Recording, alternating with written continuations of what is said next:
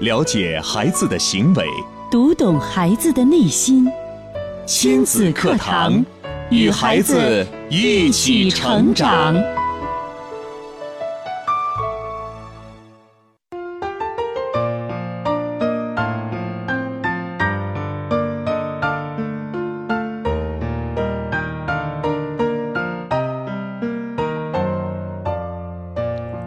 听亲子课堂，做智慧父母。您正在收听的是河南省首档以心理学为基础的亲子教育节目《亲子课堂》，我是主持人郑华。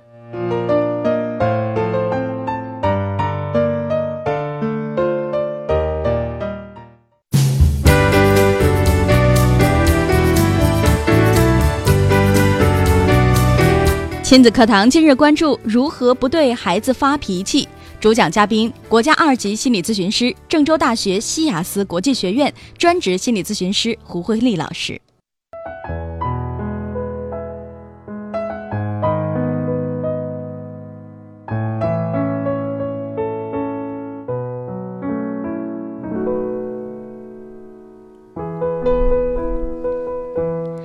许多家长呢都反映说，在孩子的面前呢，控制情绪太难了，总是忍不住发脾气。尤其呢是在孩子犯错的时候，家长呢还会习惯于把发脾气归结于孩子不听话，认为啊自己发脾气是不得已，是为了教育孩子。事实上呢，脾气不但没有能够帮助教育孩子的功能，却是反教育的。脾气越大呢，我们会发现教育的效果越差。经常向孩子发脾气，只会伤害孩子的自尊心，破坏亲子关系。即使暂时收到一定的效果，但是并不能真正的解决问题。同时呢，经常向孩子发脾气，不仅呢不会增加父母的这样的权威，还容易被孩子来模仿，让孩子学会这种不良的问题解决方式。那么发脾气的坏处，其实大多数人啊都是很明白的，只是做不到不发脾气。不少家长呢，经常这个下决心呢，哎呀，我要改掉这个坏脾气啊，以后不再对孩子发脾气了。可是，每每事到临头，会发现火气一上来啊，什么都忘了。如果你想了解如何不对孩子发脾气呢，就在今天的节目当中来关注我们的节目，参与到我们的节目互动当中来。也可以说一说，在平常的这个生活当中啊，在您的亲子教子过子呃这个过程方面呢，如果您有这样的一些情况，哎，真的是控制制不住自己，有些事情确确实实呃受不了，需要发脾气，那您用什么样的方式？来解决了呢？或者是您发脾气之后有没有收到什么样的效果呢？那我们都有请收音机前的各位听众朋友呢参与到今天的话题互动。首先呢，您可以在新浪微博找到迪兰陆言亲子课堂，在今天的话题帖之后直接跟评论。微信平台的朋友呢，找到微信号亲子百科一二三，亲子百科呢是汉语拼音的全拼，一二三是阿拉伯数字。找到之后呢，加关注就可以互动留言了。好，那在节目的开始，我们还是首先来有请胡老师。嗯，听众朋友们，大家好，主持人好。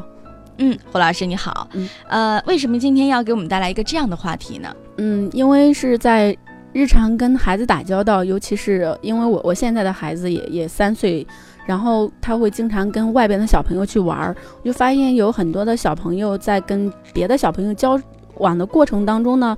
就会发现这些孩子的差异，就有的小朋友会特别的善于跟别人交往，善于跟别人沟通，但是有的小朋友就会特别容易发脾气，甚至去呃推别人呢，甚至是打别人这样的情况发生。然后我就，当然我在自己在教育孩子的过程当中，也会出现想要发脾气，甚至有时候对孩子发脾的一个情况。然后我我也在思考这个问题，如何对于这个孩子。来说，这样的方式是有，其实是有一定的坏处的。因为我发现有时候对孩子发完脾气之后，孩子会马上会学习，因为孩子真的是你的这个镜子。我我对这句话特别特别的认同。我记得有一次我对我们家孩子发完脾气之后，就是其实我当时我发完脾气，我马上就就就就有这种有意识了，对我就后悔。但是呃，虽然后后来我们把这个事儿沟通好了，但是我当时就反思，然后。当天下午，我们孩子因为有一件事儿，他特别不满意，然后他就用我上午的那种表达方式，就就就发脾气那种说出来。我当时立马就就就就像敲警钟一样，立马就觉醒了。这是我教给他的嗯处理问题的方式。嗯所以我，所以说到这个话题，我就觉得真的是我们家长必须要学习的，如何的去控制我们自己的情绪。嗯，太好了。那胡老师平时在生活当中，你你是如何对待自己的孩子？当我发现触及到我某一个底线的时候，会发脾气呢？还是在什么情况下会对孩子发脾气呢？呃，对我一般是触及到底线，因为我我因为我跟孩子交往的时候，我我们其实也是提前会有相，因为他现在相对来说三岁，比较能听懂大人话，嗯然后我会跟他沟通什么样的事情是允许的，什么样事情是不允许的，在规则范围内或者是不触及原则性的问题，我就会随他去了，也就不不会怎么样。但是有时候还会就是说触及到这些规则性的，或者是特别的这种触犯你的底线，嗯然后而且是一而再的。其实他有时候他可能就是试探性，对，对，然后这时候呢，可能就会有些忍不住。嗯，忍不住要发脾气，要用威严来震慑一下孩子，嗯但是发现有用吗？我发现效果不好，真的不行。效果不好。对，嗯，为什么呢？就是孩子接下来还会该干嘛干嘛，或者是反而会学会更多的一些呃这个负面的情绪发泄，是不是？，对，其实嗯当时孩子可能是呃惧怕你，或者是害怕父母呃发脾气之后，然后会对自己怎么样，然后他就会当时会特别顺从，然后就顺着你的意思来了。但是当时呃过后之后，你会发现孩子有时候会偶尔会表现出来对你的这种惧怕，嗯，然后甚至是有时候会有自己的这种情绪啊，嗯或者想法不敢去表达。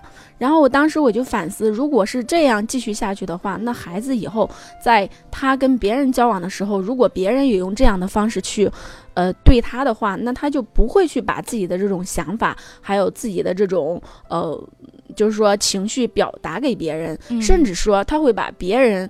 呃，有时候发，有时候我们发脾气，可能不是真的不是孩子的错，嗯是我们自己的问题。嗯但是呢，我们发给孩子，那孩子呢，我们说孩子的思维是全能性的这种思维，他认为周围的一切都跟他有关系，嗯认为他是可以控制周围一切的。那爸爸妈妈发脾气了，爸爸妈妈生气了什么，他可能很多很多都会归结于是因为我啊，爸爸妈妈才这样。样对，对，其实嗯如果是这样的话，更严重的就是长期会让孩子会形成不自信，会觉得做什么事儿老是因为是自己的问题，是自己错了。哦，嗯，呃，这样的。呃应该说是一个后果啊，很多家长是不愿意看到的。对，但是在日常生活当中啊，真的忍不住啊，胡老师，你看，呃，作为家长啊，咱们收音机前的很多家长，为什么有的时候，呃，会来求助亲子课堂节目啊？平时嗯在收听亲子课堂节目之后，也知道啊，我不能对孩子发脾气，但是后来还是会求助。他嗯说我实在受不了啊，因为嗯孩子太折腾、太闹腾了，跟他讲的话从来不听。那我如果不发脾气的话，我又有什么办法呢？可能嗯很多家长在孩子发脾气的时候，都是因为自己没办法了，嗯，无路可走了。对，才会发脾气的是。啊。所以我们说，这个可能在发脾气之前，我们可能，呃，当然你不可能一下子学会不发脾气，嗯但是当我们有意识的去控制的时候，而且在我们不面对孩子这个问题的时候，我们在日常生活当中也要去练习控制自己的情绪。这样的话，可能在面对孩子这个问题的时候，才能够比较及时的能够，呃。停止自己的这种发脾气，嗯，其实，呃，还是要家长自己先来修炼一下自身，是对吧？是的，先让自身的各种的这个素质提高，哎、嗯，让自己的容忍容忍度啊，让自己对于孩子的理解呀，嗯还有一些学习啊、理论方面的东西掌握的更多，嗯然后在实践当中再慢慢的体会。其实我发现一个问题啊，嗯就是如果家长。呃，喜欢跟孩子发脾气，他可能夫妻之间也经常会用这种方式。嗯，对，其实呃，我之前也有看到过一篇文章，也是一个来访者一个求助，他求助的问题是什么呢？就是他跟周围的人关系都特别好，嗯，就跟同事呀、跟朋友啊，大家都认为他是一个非常平和、非常就是说呃脾气好的人，但是他呢，对于孩子，他就会忍不住去发脾气。嗯，这是为什么呢？嗯、这个原因呢，可能就是因为我们在跟别人交往的时候，我们会有一些顾忌，我们会有有一个底线，或者是我们在跟别人交往的时候，我们形成了这样的一个交往模式，我们知道我们的这个界限在哪里，或者是我们跟别人交往。这许可，别人能够允许我们表现出来什么样的。嗯然后这样的话，他习得了这样的一个跟人相处的模式。那在跟孩子的时候，我们说孩子其实是弱势群体，是一个对你完全没有威胁的一个呃那那么小的一个小生命，所以我们有时候会在孩子面前展现自己最真实的那一面，或者说是最不加修饰、不加遮掩的一面。嗯，好的。嗯，其实对于孩子来说，很多时候都是很无辜的啊。一个嗯小生命这个出生了，为什么在我们亲子课堂节目当中呢？有一句话说，孩子出生来，呃，是来引导我们的。他要陪伴着我们一起成长，我会发现，在孩子的身上，家长真的能学到很多东西。嗯其实并不像家长说的，哎呀，孩子什么都不懂，什么都不会。其实嗯他什么都明白。你看，有很多妈妈呢，呃，也在这个节目当中，包括在网络上啊，都有一些这样的例子，呃，在忏悔说自己不是一个好妈妈。和老师沟通的时候，和朋友沟通的时候，还有和邻居相处的时候，特别是在工作岗位的时候，自己的脾气都特别的好。嗯但是面对孩子的时候，总是控制不住自己的情绪，而且每每要把孩子的缺点放在显微镜下面去看，而且为了让孩子心服口服，就要把后果说的特别的严重。嗯啊，他说伴着自己的成长啊，也了解到说嗯这样的办法不好，但是嗯又有什么好办法呢？嗯哎，确实也是一个嗯难题哈。嗯，其实呃，刚才您说到这个对于孩子理解，我觉得特别的有感触。嗯就是说，当我们能够理解，比方说作为一个三岁、四岁的孩子，他是他做这件事儿，他可能是跟我们理解的是不一样的。我们的解读是觉得，哎，这个孩子是故意调皮，嗯他故意这样做。但是孩子呢，他可能就觉得这是一个游戏。比如嗯说，孩子打人，他可能在家，他只是说，哎，我觉得这种方式特别好玩，好像是跟父母的一种互动。然哦，他打了你一下，你有反应，然后这对他来说，跟他亲了你一下，你有反应，可能在孩子的眼里是一样的。但是我们家人呢，会，我们大人呢，会把对于这个我们允许孩子亲我们，我们觉得这是爱的表达。嗯那孩子打我们，我们就觉得这是一个不好的行为，我们就要制止他。那嗯可能在孩子那里，他觉得是同同等的，因为他没有学会区分亲和这个打都是表达不一样的意思。所以我们觉得，我觉得有一篇文章好像说的是，不要因为就是说没有教过孩子的事情去指责孩子，去批评孩子。我觉得，如果我们家长能抱着这样的一个态度，孩子是一个。他本身就说经历的很少很少，他很多东西他不明白，需要我们家长去教他去理解。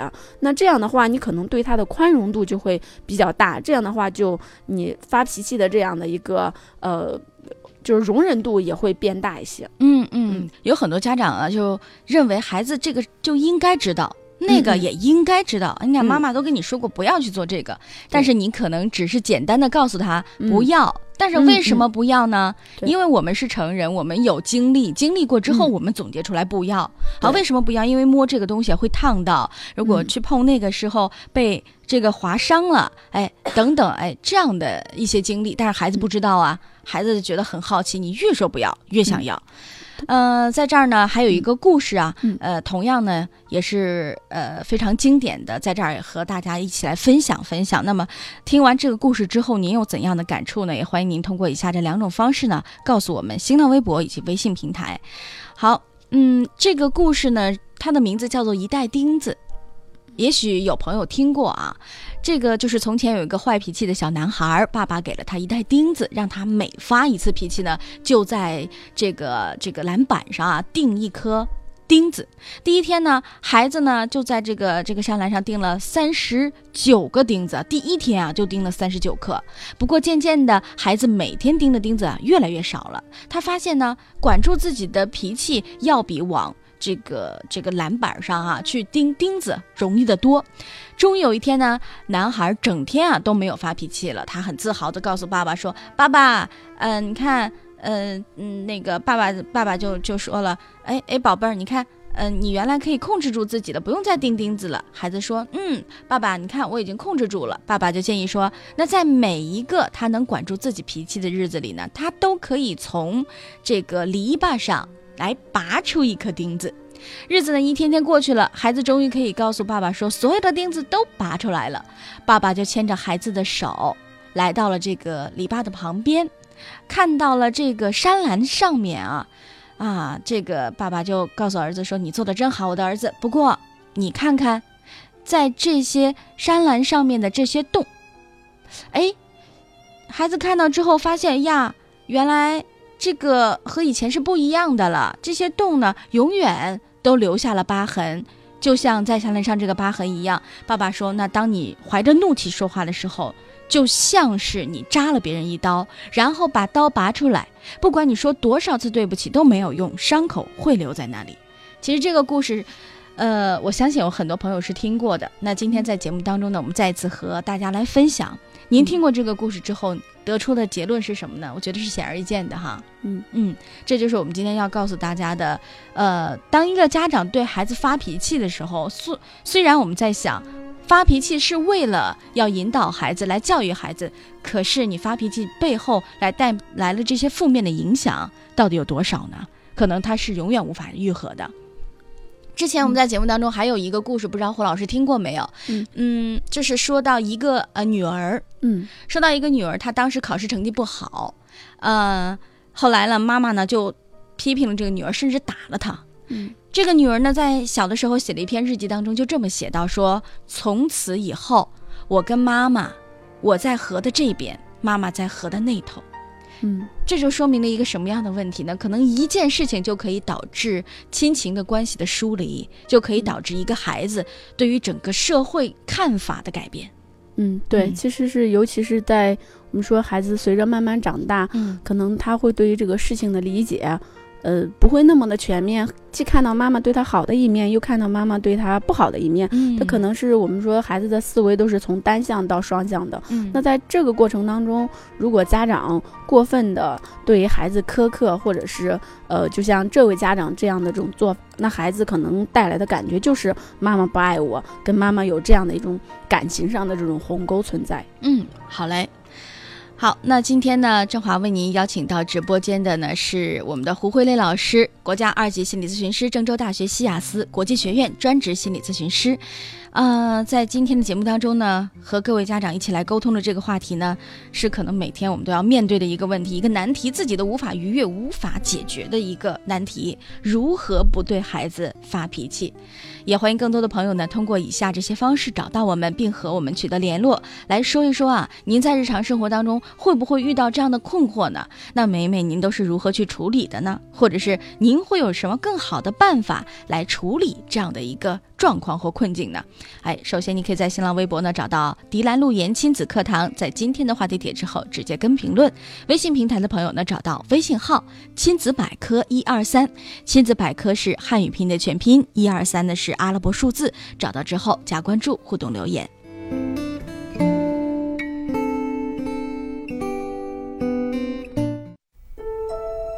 孩子是最精密的设计，最美妙的创造。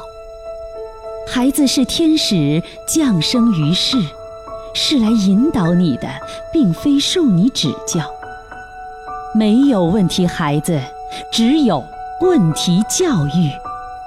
亲子课堂，让父母轻松读懂孩子的说明书。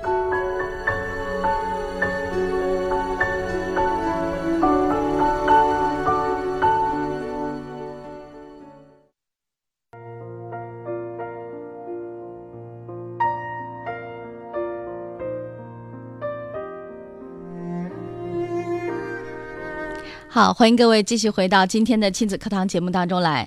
今天呢，要和大家共同来分享的这个话题呢，是如何不对孩子发脾气啊、这也是每一个家长需要必修的一门功课了。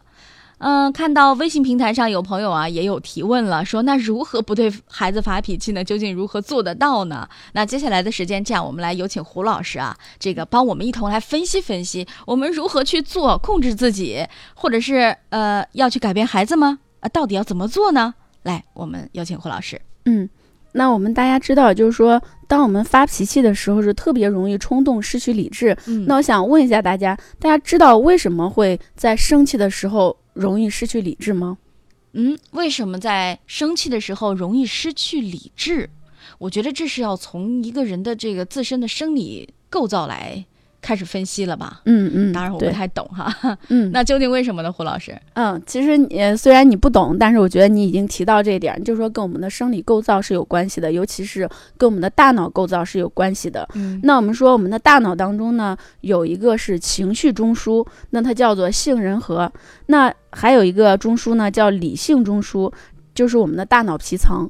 那当我们发脾气的时候、生气的时候呢，这个杏仁核就会处于这种激动的这种状态。那当杏仁核处于激动状态时间长了呢，它就会抑制大脑皮层的这种呃活动，也就是说我们的理性就会慢慢的减弱。因此呢，就是说我们当我们生气的时候，我们的理性就会变得非常非常的弱，不会去理性思考了。嗯嗯嗯嗯，就是呃，你越发脾气，你的嗯理性会越来越少。对对如，果长时间发脾气，就没有理性了。嗯，也就是说你处于这个发脾气的状态的时候，然后而且这个你生气的这个状态持续的越长，嗯那你去理性思考的可能性就越小。哦，嗯，对。嗯因此从这个角度来说呢，我们发脾气，我们要控制我们的这个脾气。第一步呢，我们就是要让自己冷静下来。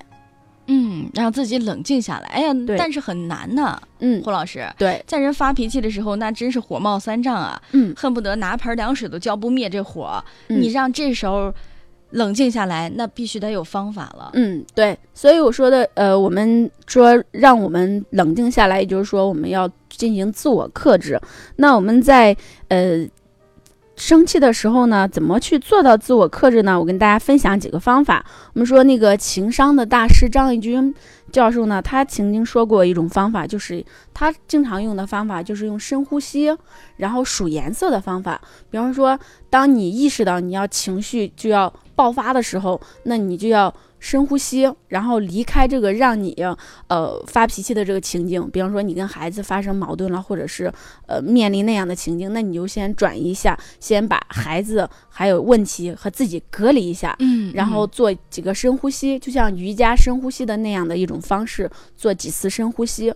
一般的话，深呼吸完了之后，人就会慢慢的冷静下来，因为深呼吸会让我们的整个情绪啊，还有我们的这个杏仁核慢慢平静下来。这样的话，我们的理性思考就会回来。哦，那嗯呃，然后呢，我们会用数颜色的方式，也就是说，也是帮助我们平静下来。比方说，你看到屋里边六种东西，然后你数一下颜色，比方说蓝色的天花板，嗯黑色的电脑桌，然后黄色的凳子，绿色的植物。当你慢慢的去这样数六种。物体的颜色的时候，大概就是会持续七到八秒钟。那这样的过程当中呢，也就是一个缓冲，一个让我们的这个这个杏仁核慢慢放松、慢慢平静的一个过程。这时候呢，基本上你已经比较理性了。嗯，太嗯好了，恭喜你，这个时候已经比较理性了。但是我嗯觉得这个过程好难呐、我要嗯慢慢的去修炼它。嗯因为呢，你发现当你特别着急、特别生气对于一件事情或一个人的时候，嗯你往往很难把注意力从他身上拿走，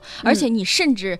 呃，离开一秒钟都不愿意离开，马上想嗯回来，觉得这是有一个巨大的磁场在吸着你一样啊，嗯对。所以你必须要挣脱这股力量，对，这股力量我觉得就很难去掌嗯握。，对，这是一个长期的一个过程。嗯。刚开始做起来会特别难，嗯，但是当我们学会了把这种方式自动化之后，那当你下次你一想生气的时候，就立马启动了这个程序。这个模式被开启了。对对，所以哦可能在刚开始我们在练习的时候会比较困难。嗯所以不光是在对孩子，对于其他让你产生情绪啊，让你容易生气的事情上，我们都可以做这个练习。这样的话，在面对孩子啊或者是其他事情的时候，我们有了这样的一个积淀，我们开启了这样的一个程序之后，嗯以后就会比较顺利了。太好了，这嗯。就是给自己的、呃这个系统程序又重新的置入了一个嗯。新的、一个功能啊，对就是生气模式的转换。对，哎，太好了，嗯。我们也不妨去试一试啊。其实第嗯。一次我知道都肯肯定很难，包括嗯。可能前几次都会很难，是。但是慢慢的你找到了这个途径或找到这个通道之后，哎，真的是不论是对自己也好，是对别人好，都嗯。是有利而无害的。啊嗯，我们不妨都去试一试哈。嗯啊，那除了这个办法之外，还有其他办法吗？胡老师？我们也可以有一个自我暗示，嗯就是说，呃，当你在生气的时候，然后去提醒自己不生气，然后同时做这样的一个练习，也是比较好的一种方式。嗯当然，这个个练习也是我们说，可能刚开始你特别生气的时候，你不生气会比较的难。然后，但是呢，如果是我们平常练习，甚至我们把我们刚才谈到的我们的发脾气对孩子的危害，我们经常的去想到这个问题，那当我们在生气的时候，我们就把这个场这个情景呢，在在大脑中回放，然后让你看到你的这种发脾气的后果对孩子造成什么样的影响，可能对我们也是一个警醒，也是一个提醒。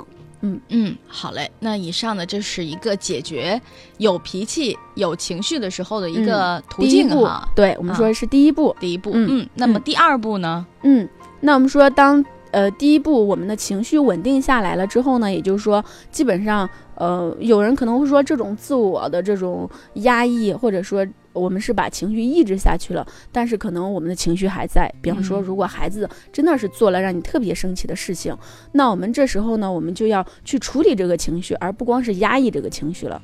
那所以我们第二步要做呢，就是我们要回过头来去处理我们这个情绪。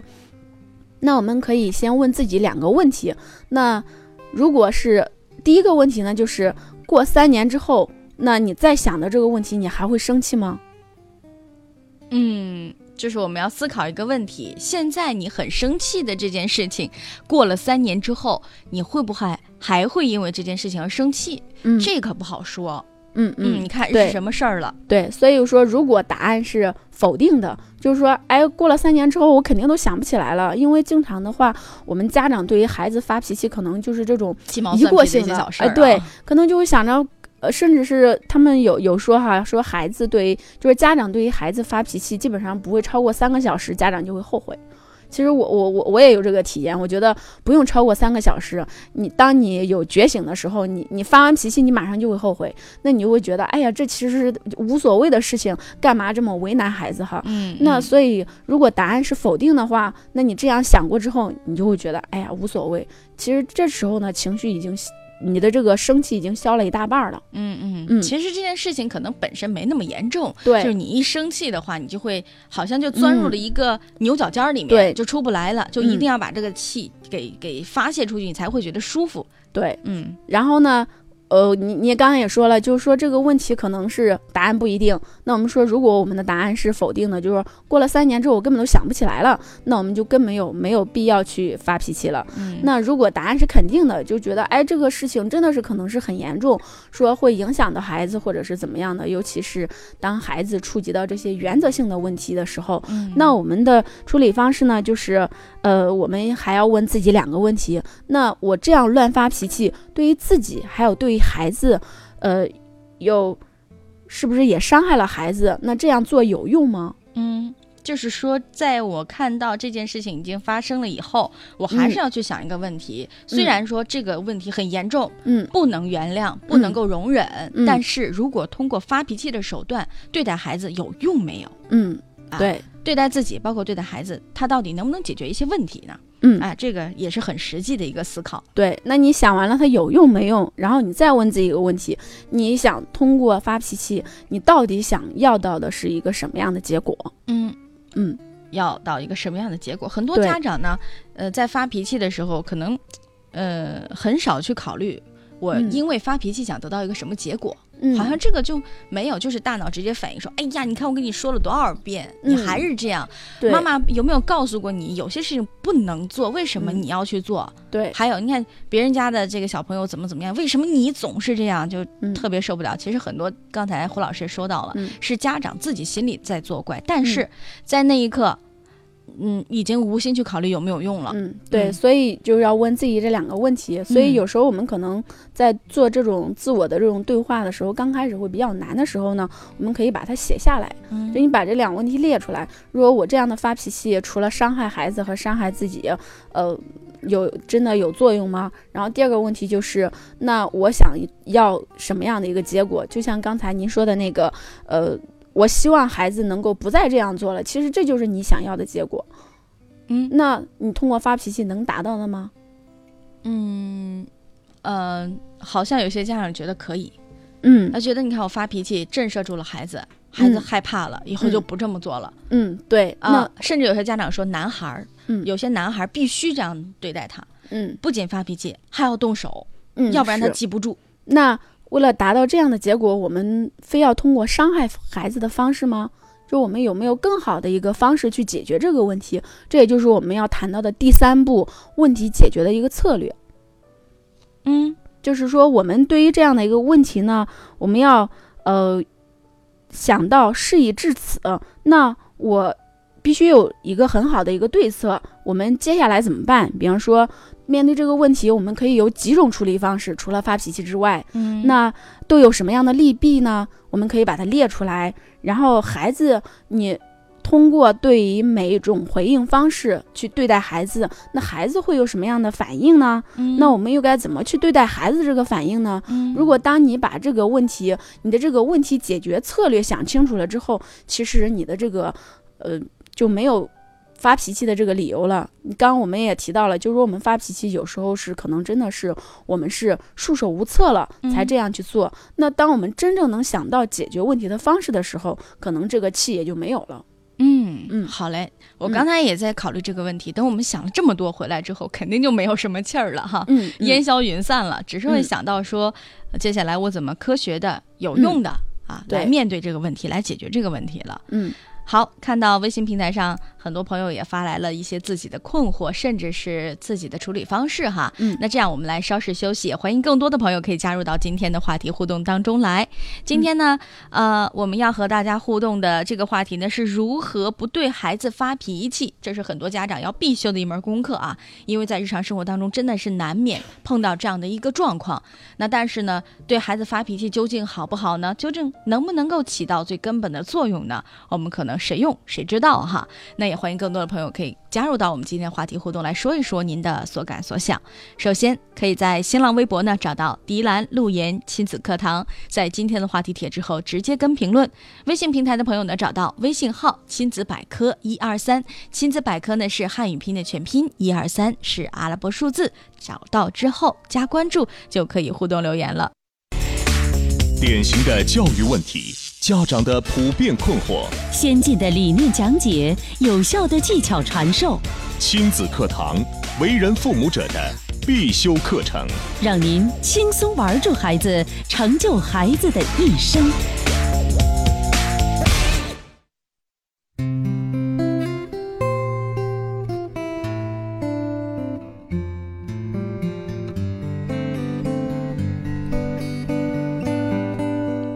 好，欢迎各位继续回到今天的亲子课堂节目当中来。今天呢，郑华为您邀请到的是国家二级心理咨询师、郑州大学西雅思国际学院专职心理咨询师胡慧丽老师，在节目当中呢，和我们共同来分享的这个话题是如何不对孩子发脾气。呃，刚才呢说到了，作为家长的自己呢，我们应该如何去想，如何去调整。但是对于孩子呢，我们觉得好像，哎，这个问题如果孩子永远不明白的话，他下次还会碰到这样的事情做错，我是不是可以用另外一种方式来告诉孩子呢？嗯，胡老师，那我们对于带孩子来犯错，嗯那家长呃究竟如何用正确的方式去和孩子嗯沟通呢？嗯，对，就是在我们刚才前面提到了，我们怎么去克制自己的情绪，然后怎么去化解自己的情绪，然后我们要想到了问题的策略。嗯那我们最后肯定还是要跟孩子沟通，因为我们这个情绪是跟孩子一块儿，或者说是因我们认为的因孩子而起，那我们就要表达你想要孩子做到什么样的，嗯甚至是说你要孩子明白你的情绪是怎么样的，是什么引起了你的这个情绪。这样的话有利于孩子理解，哦，他的什么行为让你有了这面的情绪，那你希望他怎么做？嗯那这里呢，我们就说有一个非常非常好用的一个句式，呃，我们家长朋友们不妨去试试，就是说我看到什么什么样的一个情况，嗯，然后说那我感到怎么怎么样，也就是去表达你的情绪，然后最后提出你的希望，我希望怎么怎么样，就是我看到什么，我感到怎么样，我希望什么。用这样的一个三句话来去表达你对这个事情的一个看法，我们一定要注意是用我开头，而不是用你。嗯我们当我们用你去表达的时候，就会容易变把沟通呢变成对于孩子的指责，所以我们一定要用我来表达我们家长对这个事儿，说我看到了什么样的一个情况，然后这样的话，孩子接受起来就会不会觉得是你在指责我。好嘞。非常感谢胡慧丽老师在节目当中的精彩讲解，也感谢我们收音机前听众朋友的收听啊！节目到这儿呢，已经接近尾声了。那同样呢，如果您有什么样的问题呢，也可以在节目之外啊，来呃告诉我们。通过以下这些方式，可以在新浪微博找到“迪兰路言亲子课堂”，嗯，加关注啊就可以回复了。同时呢，微信平台的朋友呢，也可以找到我们的亲子百科一二三，亲子百科是汉语拼音的全拼，一二三是阿拉伯数字，加关注，互动留言。好了，那今天的节目就是这些，明天同一时间我们再会。